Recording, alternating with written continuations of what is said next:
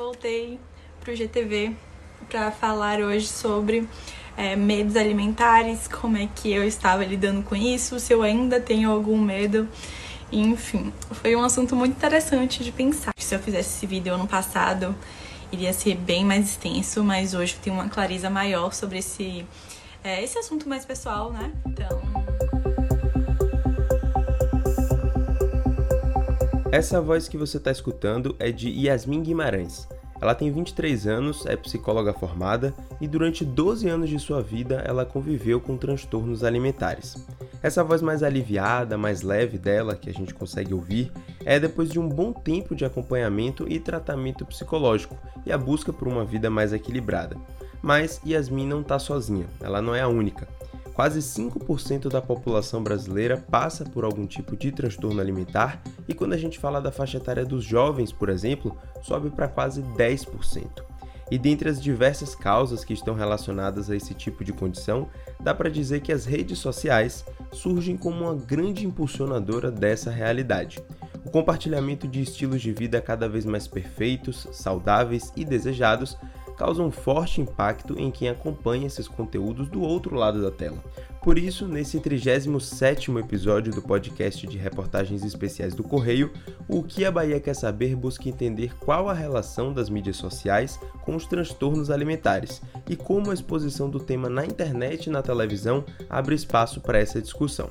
Quem está falando aqui é Vinícius Rafushi e o tema dessa semana é Vida quase perfeita a relação das redes sociais com os transtornos alimentares.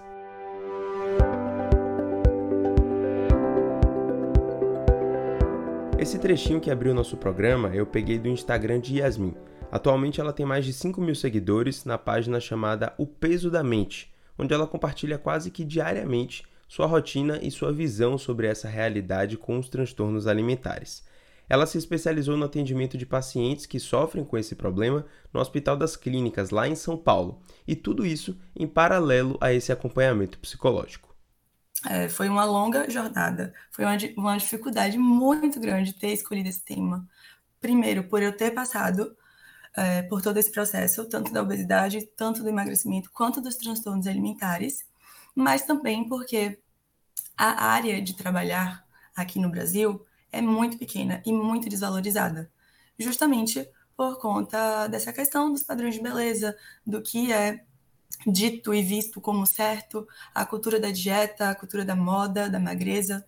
Então, escolher trabalhar com transtornos alimentares é um, um, grande desafio, é como se a gente estivesse remando mesmo contra a maré o tempo todo. Hoje, com essa página do Instagram, Yasmin faz mesmo esse trabalho de remar contra a maré ir de encontro com tudo que bomba, gera clique, dá engajamento, e ela usa as redes sociais para ajudar quem está perdida nessa tempestade da internet e não se vê dentro de nenhum padrão. E foi por isso que eu resolvi criar o meu. Lá em 2020, inclusive, foi muito, muito recente que eu criei o meu Instagram. Foi dentro da pandemia já? Isso, dentro da pandemia. Eu estava sem fazer nada, eu não tinha o que fazer. É, ainda estava no tratamento de transtorno alimentar e além da bulimia que eu fui diagnosticada, eu também tenho ansiedade social. Então eu tinha medo de me expor, tinha medo de falar minha opinião. E aí o meu psicólogo sugeriu o Instagram como uma forma de me expor mesmo e ajudar as outras pessoas. Mostrar exatamente como você falou, esse outro lado é, do Instagram, das redes sociais. Mostrar um lado que possa ser saudável, que as pessoas consigam se identificar, que as pessoas consigam procurar tratamento e, de fato, entrar em um, um processo de de recuperação, mesmo que não seja de um transtorno alimentar, mas uma recuperação da mentalidade de dieta, que é o que o Instagram fala o tempo todo, né? Sim, é o que sim. a gente consome uhum. o tempo todo.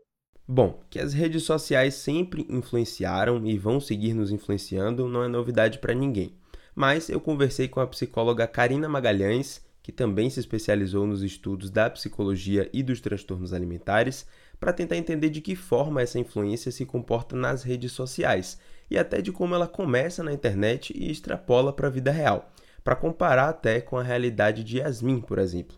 E assim como uma propaganda de TV que repete o slogan centenas de vezes e aí você grava e depois repete, essa realidade que é meio paralela de corpos intocáveis, da felicidade ligada a uma alimentação estritamente saudável, também vai aos poucos ocupando os algoritmos das redes sociais e das telas dos celulares, e o consumo disso se torna o padrão, ou seja, como se essa realidade substituísse a realidade que a maioria de nós vive. E esses ideais e padrões de magreza, eles são ali passados dentro do ambiente familiar, a partir do que a gente assiste na televisão, que a gente acessa na internet, nas mídias sociais.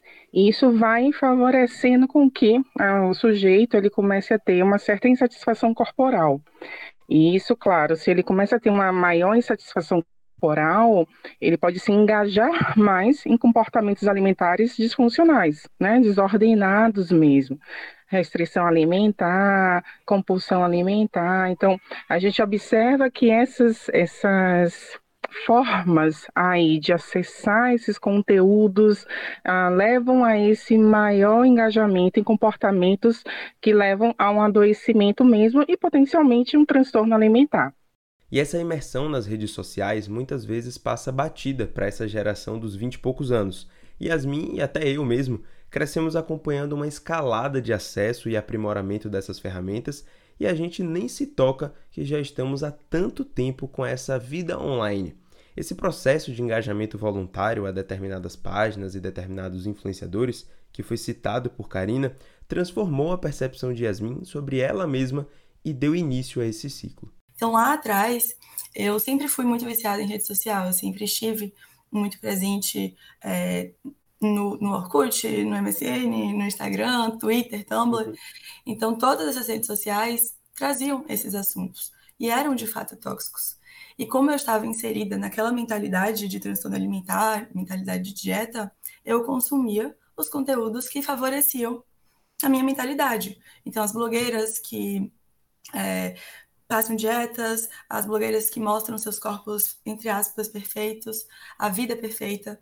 Então, influenciou muito. Óbvio que não é assim determinante, né?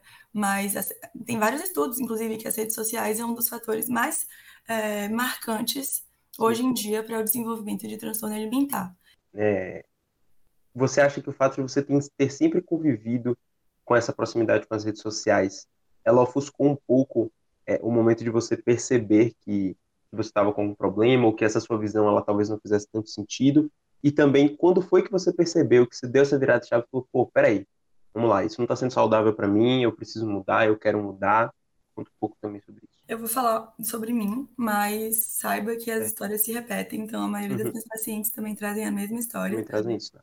Bem entre aspas, mas sim, é, nessa lógica de uma pessoa que está inserida nessa mentalidade, ela não se percebe doente por diversos fatores e também por esse consumo das redes sociais. Então, quando a gente entra na rede social, a gente vê todos aqueles comportamentos transtornados relacionados a corpo, relacionados à alimentação. Então, para mim, ter esse tipo de comportamento, usar laxante, comer, ter compulsão, de, é, compulsão alimentar, sentir culpa, sentir vergonha, me julgar, me xingar no espelho, tudo isso eu escutava no Instagram. Então, se eu escutava no Instagram, parecia ser algo normal, parecia ser algo comum e aceitável. Então eu fui levando. Então as pessoas, muito poucas inclusive, que me chamavam a atenção, falavam, Yasmin, tem uma coisa errada no seu comportamento. E aí a virada de chave foi também na pandemia. Lá antes de começar a pandemia, na verdade, quando eu percebi que minha vida social estava sendo afetada pelo meu comportamento, que não é diretamente que é afetada, mas uhum. eu comecei a ter vergonha de postar no Instagram, comecei a ter uhum. vergonha de entrar nas redes sociais, porque eu, eu entrava e chorava e via aqueles corpos perfeitos, lindos, maravilhosos. E não se identificava, né? Não identificava.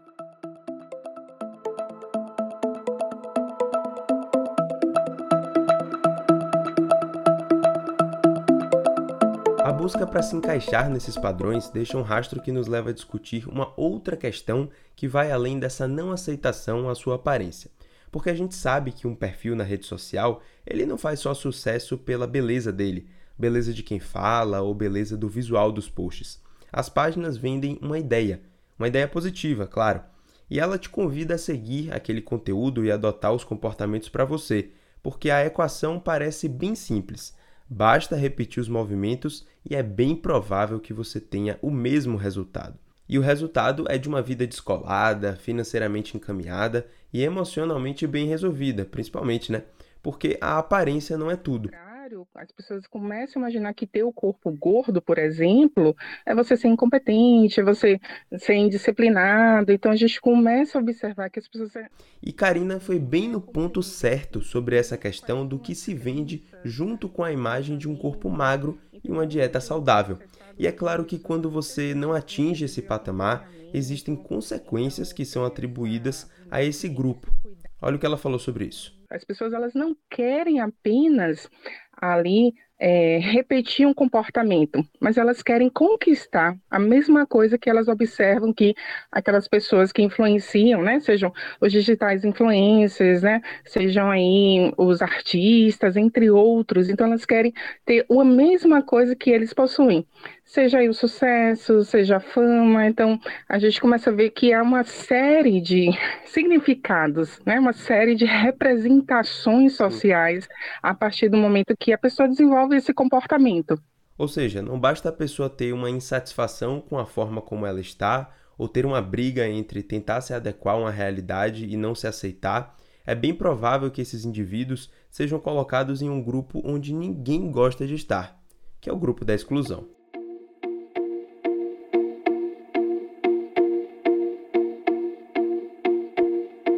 Na chamada que eu fiz com Yasmin, tentando entender um pouco melhor esse processo de criação da página do Instagram, como isso ajudou ela, etc., ela abriu parênteses para falar de um assunto bastante polêmico e que pouca gente tem conhecimento.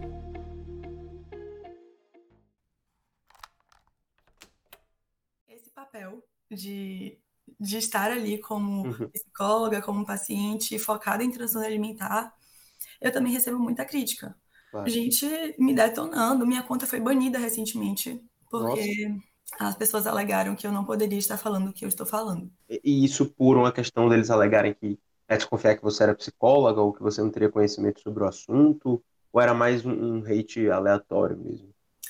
Então, existem umas comunidades nas redes sociais que são pró-Ana e pró-Mia. Não sei se você já ouviu falar. Que não. é a, a favor da anorexia e a favor da bulimia pró-Ana e pró-Mia. É isso mesmo. Na internet existem esses grupos que cada vez mais têm ficado distante dos holofotes e do fácil acesso online, onde jovens, principalmente meninas, compartilham e incentivam comportamentos que ajudam a desenvolver e ampliar transtornos alimentares, como anorexia e bulimia. Isso desde restrição alimentar séria até os comportamentos chamados de purgativos. E eu questionei Karina, que é psicóloga, para tentar entender de onde vêm essas ações mais extremas e o que, que desencadeia esse tipo de ação. A gente observa algumas formas de mecanismos aí nos transtornos alimentares, principalmente como tentativa de controlar né, aquilo que a paciente não consegue lidar. Então, enfrentar algumas situações, ah, saber lidar com afetos negativos, com uma certa desregulação emocional, isso favorece para que o sujeito ele vá ali cada vez mais buscando esses comportamentos.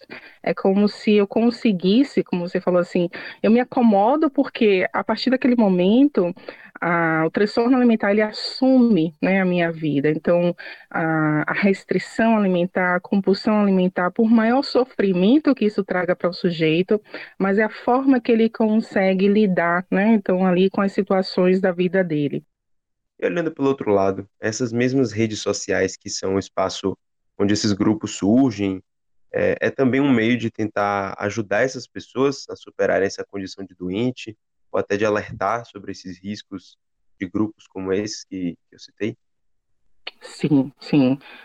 Essa possibilidade da gente poder falar e conversar sobre o assunto pode nos levar a desmistificar mesmo essas várias compreensões crenças que as pessoas têm acerca da alimentação, acerca do comportamento alimentar, da relação com o corpo, porque é muito próximo, né? A gente compreende que essa relação com o alimento também acaba ali se influenciando essa relação com o corpo e, né, vice-versa. Então, quanto que é relevante a gente poder discutir, é relevante a gente poder colocar lá ah, que a importância de ter uma alimentação saudável, ela vai muito além de comer apenas alimentos saudáveis, mas assim, eu sempre digo, é com quem eu como, é onde eu como, ah, são as emoções que são suscitadas, né, aí nessa, nesse momento que eu realizo essa refeição, meus pensamentos, então é uma série de fatores que está relacionada com essa refeição. Olha, a gente podia passar um outro episódio inteiro discutindo essa temática desses grupos que estão indo na contramão, mas o que eu quis ressaltar aqui, trazendo essa questão, e o que Yasmin também quis dizer quando ela lembrou desse fato, é que o processo de recuperação do transtorno alimentar ele é bem complexo. E assim como as redes sociais surgem no momento da causa e depois aparecem como essa ferramenta que auxilia no processo de recuperação da paciente, ela também é um meio de comunicação constante e que pode trazer diversas barreiras e essas surpresas para quem vive nesse cenário tão complicado.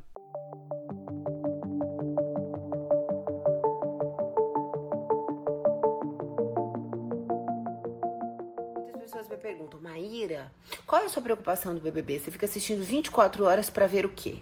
Somente as minhas melhores amigas sabem a minha aflição verdadeira. Amor, você não podia ter comido pão você acabou de destruir todo o trabalho que eu fiz no seu corpinho. Nove quilos, se foram à toa. Trinta dias batalhando nesse corpinho pra tá aí. Bonito, a mostra. Quem tá acompanhando o Big Brother Brasil desse ano, com certeza reconheceu essa voz e essa fala.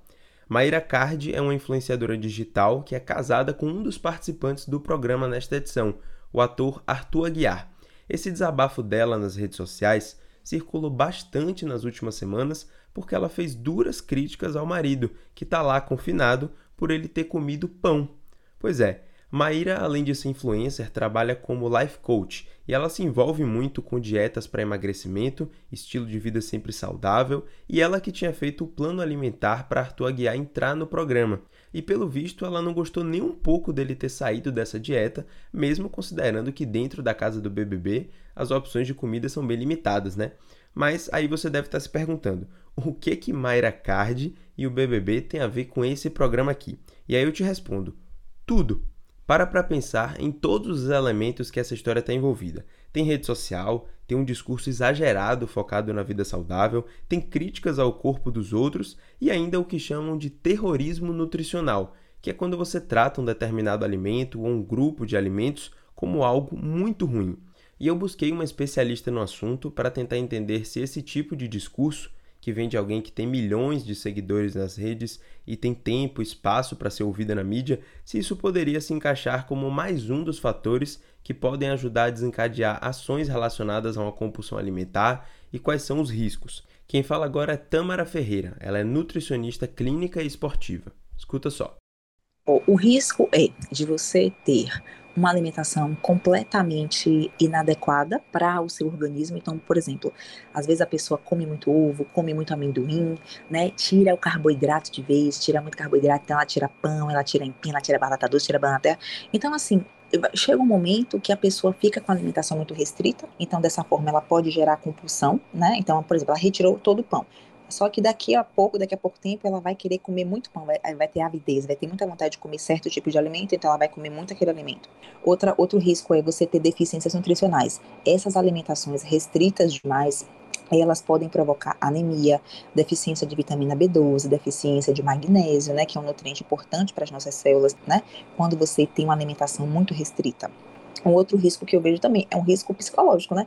Então você vai fazer de tudo para alcançar aquele corpo que muitas vezes você pode não alcançar. Porque aquela pessoa que tem aquele corpo X, ela não só tem uma alimentação restrita, ela faz atividade física, ela tem um acompanhamento, por exemplo, né? É, faz. É, é, é, faz um acompanhamento né, estético, né, de, com diversos procedimentos estéticos, elas muitas vezes podem fazer cirurgias plásticas, né, então assim, a gente tem que entender, a gente tem que ter bom senso, né.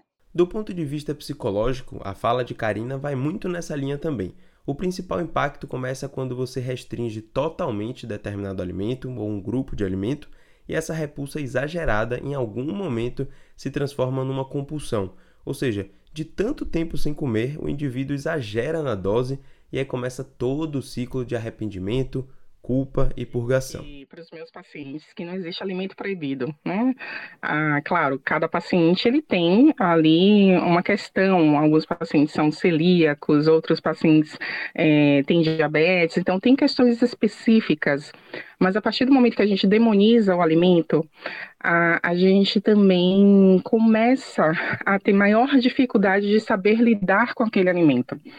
Algumas pessoas têm aquelas crenças, né, de, olha, aquilo que é proibido é mais gostoso, e a partir do momento que ela coloca aquele alimento como o pão, né, como você trouxe, como algo proibido, é, quando eu posso ter a possibilidade de comer, né, de ingerir esse alimento, isso pode me levar a uma compulsão alimentar. Os estudos eles já mostram, né, que a pessoa que vive em constante restrição alimentar, ela tem uma grande probabilidade de desenvolver compulsão alimentar.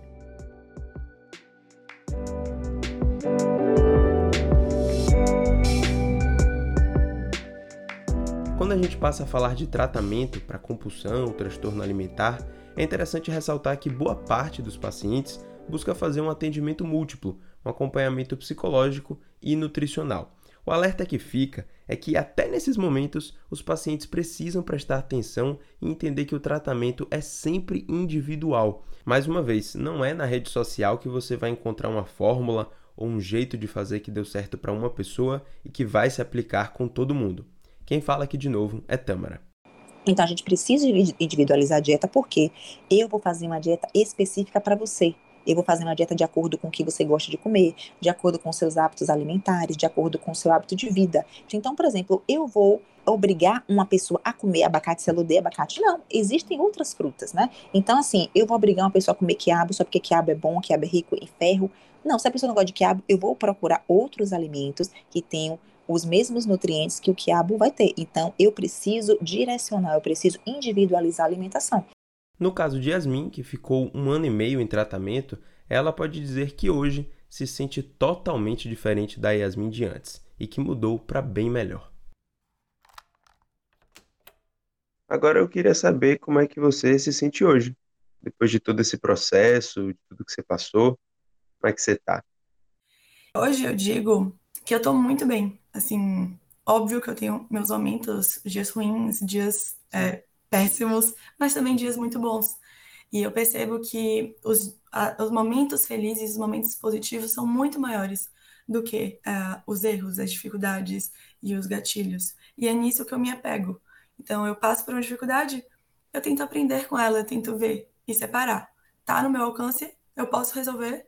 Então, como é que eu posso resolver? Eu não posso. Então, eu já aprendi a separar e colocar esse limite. E ter essa habilidade social que é o que a gente também desenvolve na terapia, ter essa regulação emocional, que são esses dois pontos, habilidade social e regulação emocional. É libertador. Então. E nessa busca pelo equilíbrio que a gente tanto tratou aqui ao longo do episódio, Karina lembra ainda que dar acesso a conteúdos como o que Yasmin produz ou os relatos das profissionais que estão nesse podcast aqui fazem parte de um processo de alertar as pessoas sobre os riscos dos transtornos alimentares e uma ajuda para quem possa estar tá passando por essa situação, e ajuda também a amadurecer algumas percepções sobre essa realidade. É, é, muito interessante isso, ah, Vinícius, porque a gente começa a ver o quanto a prevenção, né, levar o sujeito a ele ter uma maior crítica, um maior entendimento desse contexto onde ele está inserido, previne com que ele não desenvolva aí comportamentos disfuncionais ou com sintomas, né?